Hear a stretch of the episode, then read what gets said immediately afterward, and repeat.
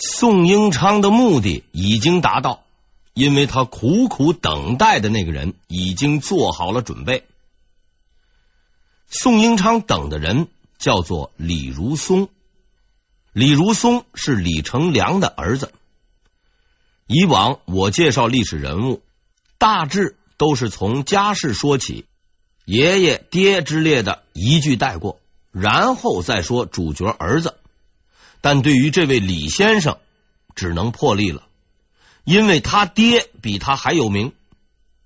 作为明朝万历年间第一名将，李成梁是一个非常出名的人，特别是蒙古人一听到这个名字就打哆嗦。李成梁字汝器，号银城，辽东铁岭卫及现今的铁岭人。这位仁兄是个超级传奇人物，四十岁才混出头，还只是个小军官，不到十年就成为了边界第一号人物，风头压过了戚继光，不但当上了总兵，还成了伯爵。当然，这一切都不是白给的，要知道，人家那是真刀真枪，踩着无数人的尸体，哎，主要是蒙古人的。扎扎实实的打出来的。据统计，自隆庆元年到万历十九年二十多年间，李成梁是年年打仗，年年杀人，年年升官，从来没有消停过。平均每年都要带上千个人头回来报功，杀的蒙古人是魂飞魄散，搞得后来蒙古人出去抢劫，只要看到李成梁的旗帜，基本上都是掉头就跑。这位仁兄不但故事多，还是一个影响大明王朝命运的人。关于他的事情，咱们后面再讲。这里先说他的儿子李如松。李如松字子茂，李成梁长子，时任宣抚总兵。说起来，宋英昌是兵部的副部长，明军的第二把手，总兵都是他的下属。但作为高级领导，他却一定要等李如松到后才出征。之所以如此丢面子，绝不仅仅因为此人会打仗，实在是迫不得已。说起来，那真是一肚子苦水。两百年前，朱元璋用武力统一全国后，为保证今后爆发战争时有兵可用，设置了卫所制度。也就是所谓的常备军，但他吸取了宋代的教训，吃大锅饭养兵千日，却只能用一小时。实行了军屯，划给军队土地，也就是当兵的平时耕地当农民，战时打仗当炮灰。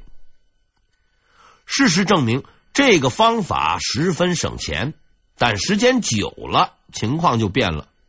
毕竟打仗的时间少，耕田的时间多，久而久之，当兵的就真成了农民了。有些地方更不像话，仗着天高皇帝远，军官趁机吞并了军屯的土地，当起了军事地主，把手下的兵当佃户，有的还做起了买卖，搞成这么个状况，战斗力实在是谈不上了。这种部队要拉出去，也只能是填个沟，挖个洞。而且明朝的军队制度也有问题，部队在地方将领手中，兵权却在兵部手里。每次有麻烦都要临时找将领，再临时安排部队，这才能开打。真打起来就热闹了。说起打仗，很多电视剧上都这么演过：大家来自五湖四海，关键的时刻，指挥官大喝一声：“为了国家，为了民族，冲啊！”然后大家伙一拥而上，战胜了敌人，取得了辉煌的胜利。这都是胡扯。兵不知将，将不知兵。平时谁也不认识谁，饭没吃过，酒没喝过，啥感情基础都没有。关键时刻，谁肯为你卖命？你喊一句让我去冲锋，你怎么不冲？总之，卖命是可以的，冲锋也是可以的。但你得给个理由先。在很长的一段时间内，大明王朝都找不到这个理由。所以明军的战斗力是一天不如一天，仗也越打越差。但是随着时间的推移，一些优秀的将领终于找到了他，其中最为著名的一个人就是戚继光。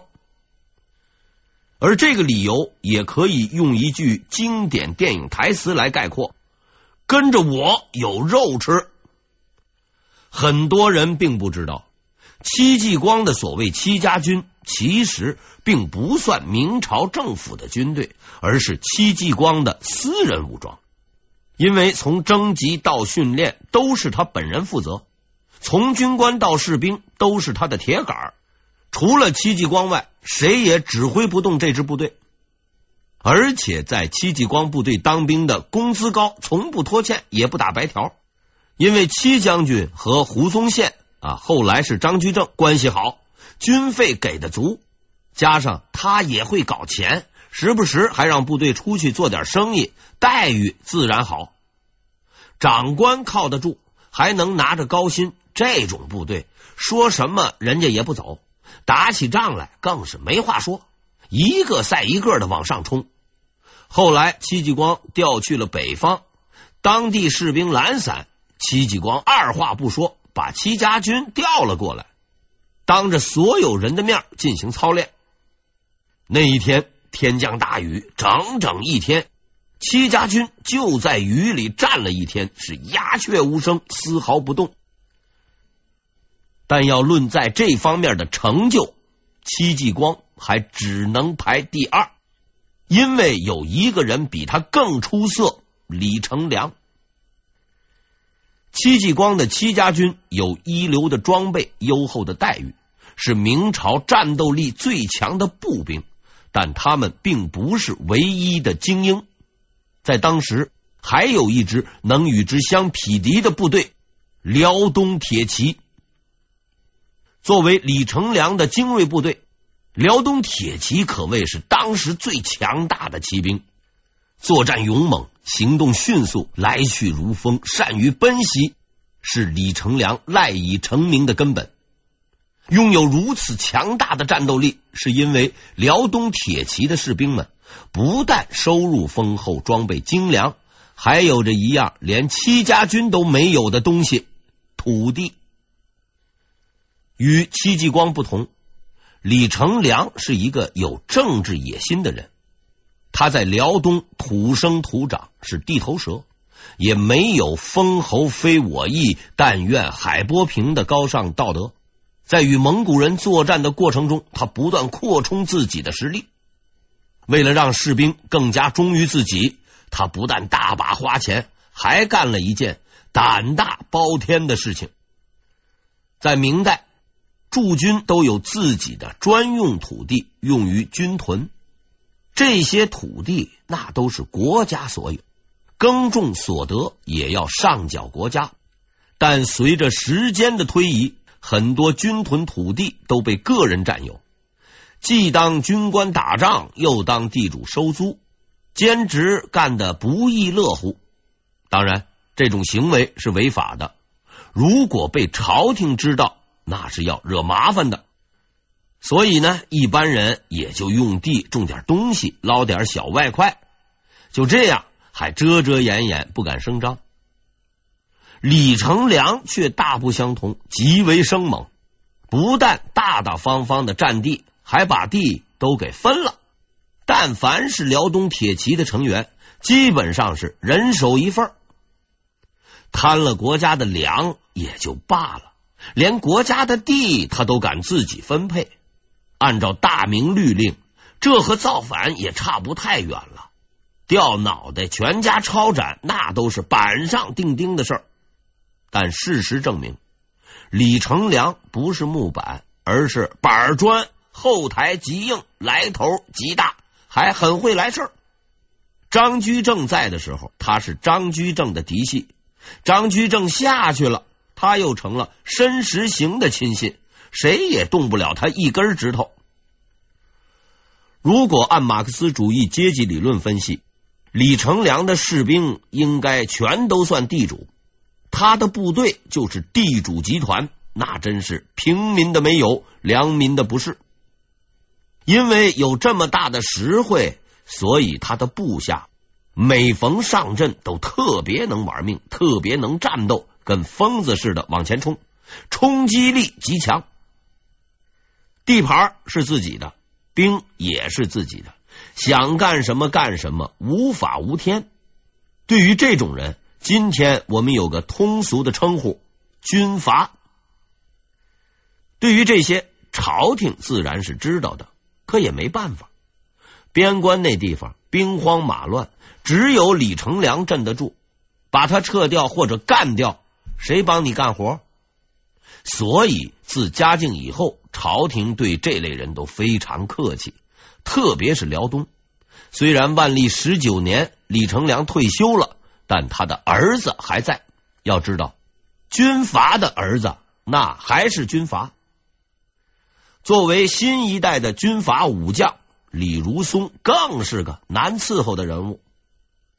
在明代，武将是一个很尴尬的角色。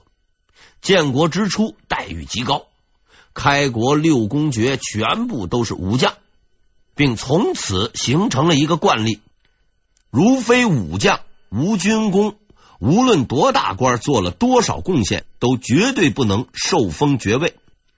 所以，张居正虽位极人臣，干到太师，连皇帝都被他捏着玩，却什么爵位都没混上。而王守仁能混到伯爵，只是因为他平定了宁王叛乱，曾立下军功。但自宣德以后，武将的地位就大不如前了。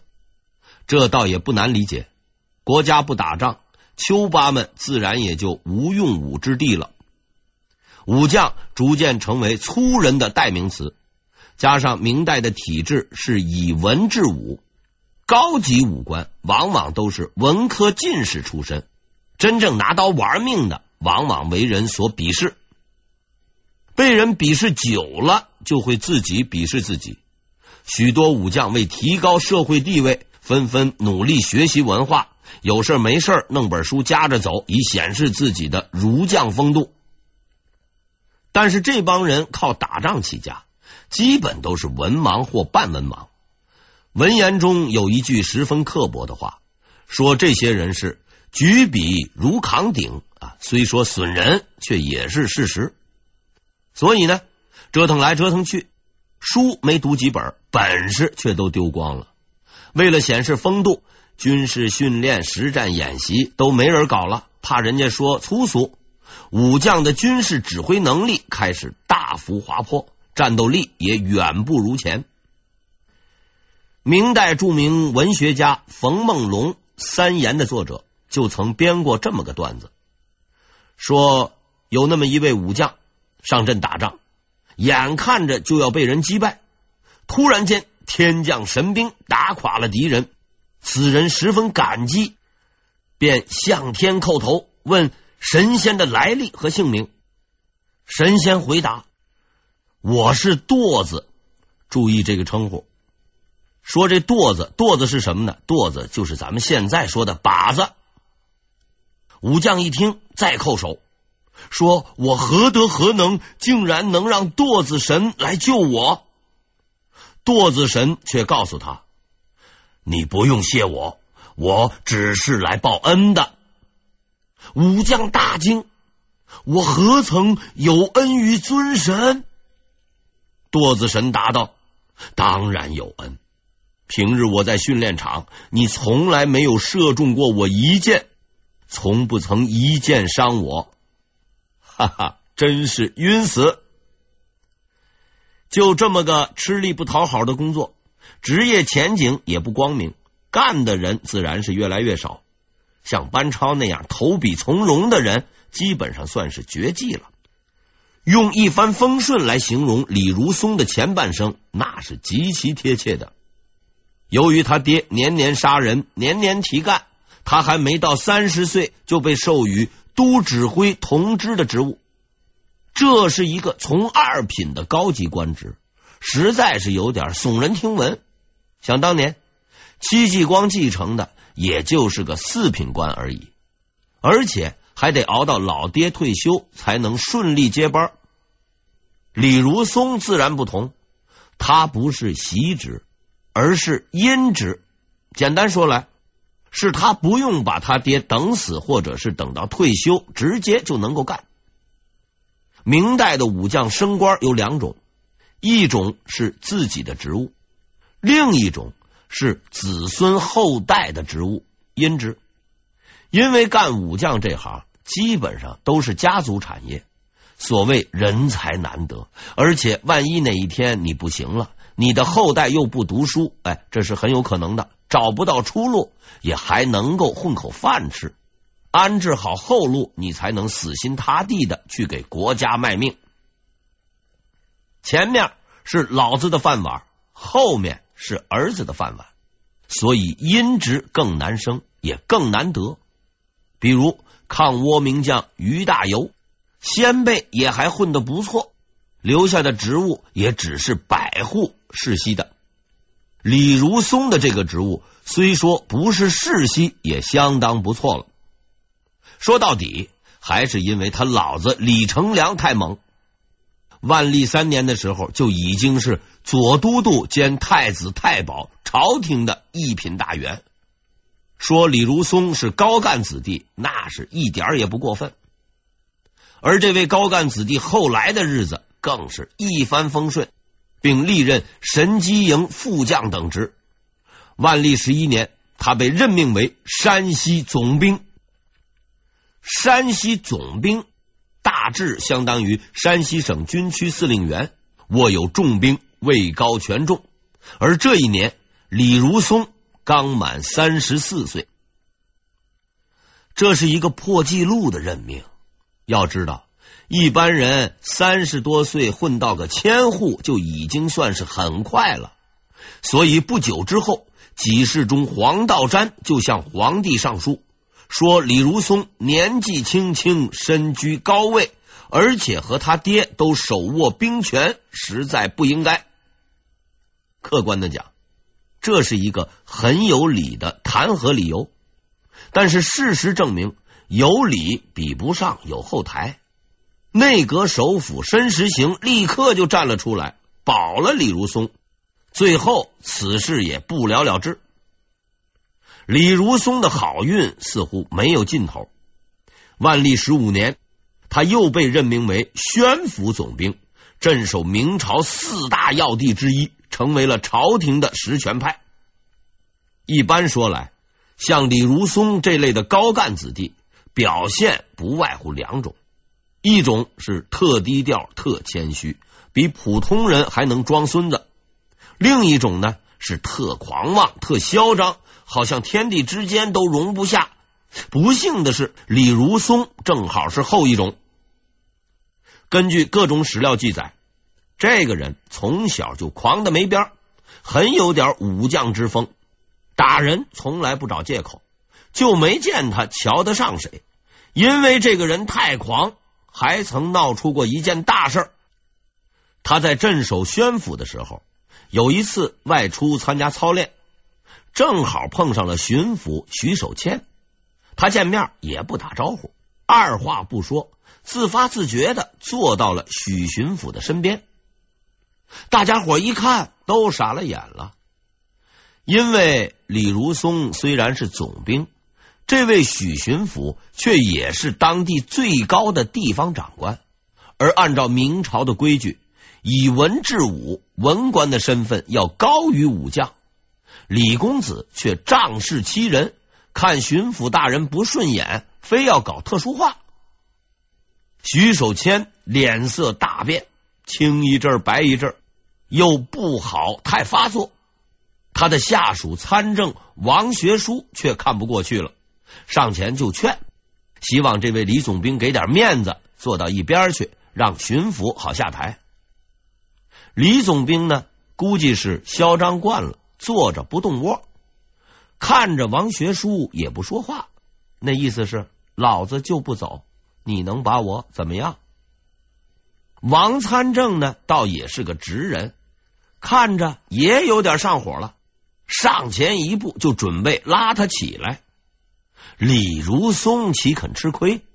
看着对方上来，他一脚把凳子踢开，就准备上去干仗，好歹是被人拉住了。许巡抚是个老实人，受了侮辱，倒也没说啥。御史王之洞却想走胡宗宪的老路，投机一把，便连夜上书弹劾李如松骄横无度，应予惩戒。事实证明，干御史告状这行，除了胆大手黑，还得看后台。奏书上去之后，没多久，命令就下来了。王之洞无事生非，罚俸一年。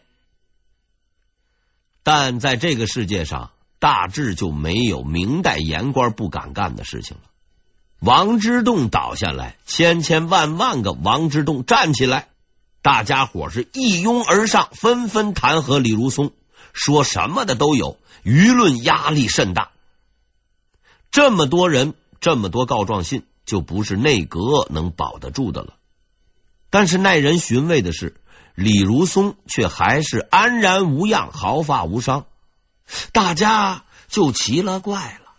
内阁的人都是你家的亲戚不成？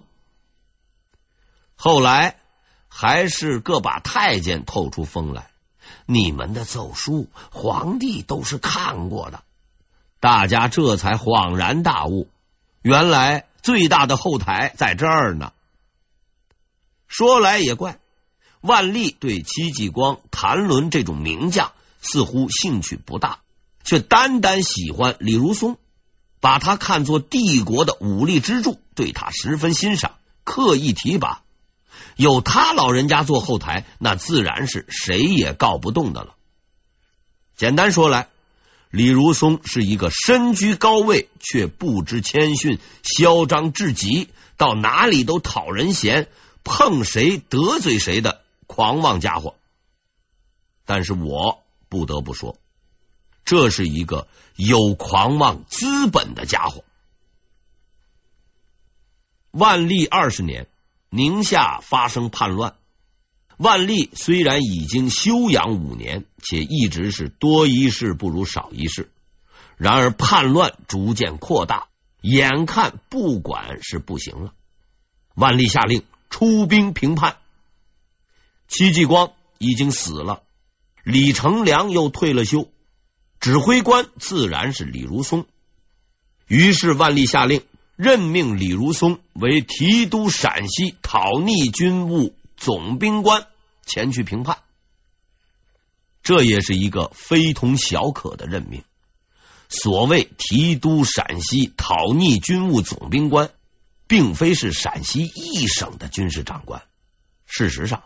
他带领的是辽东、宣府、大同、山西各省的援军，也就是说，只要是平叛的部队，通通都归他管，不受地域限制，权力极大，类似于后来的都师及所谓的平叛军总司令。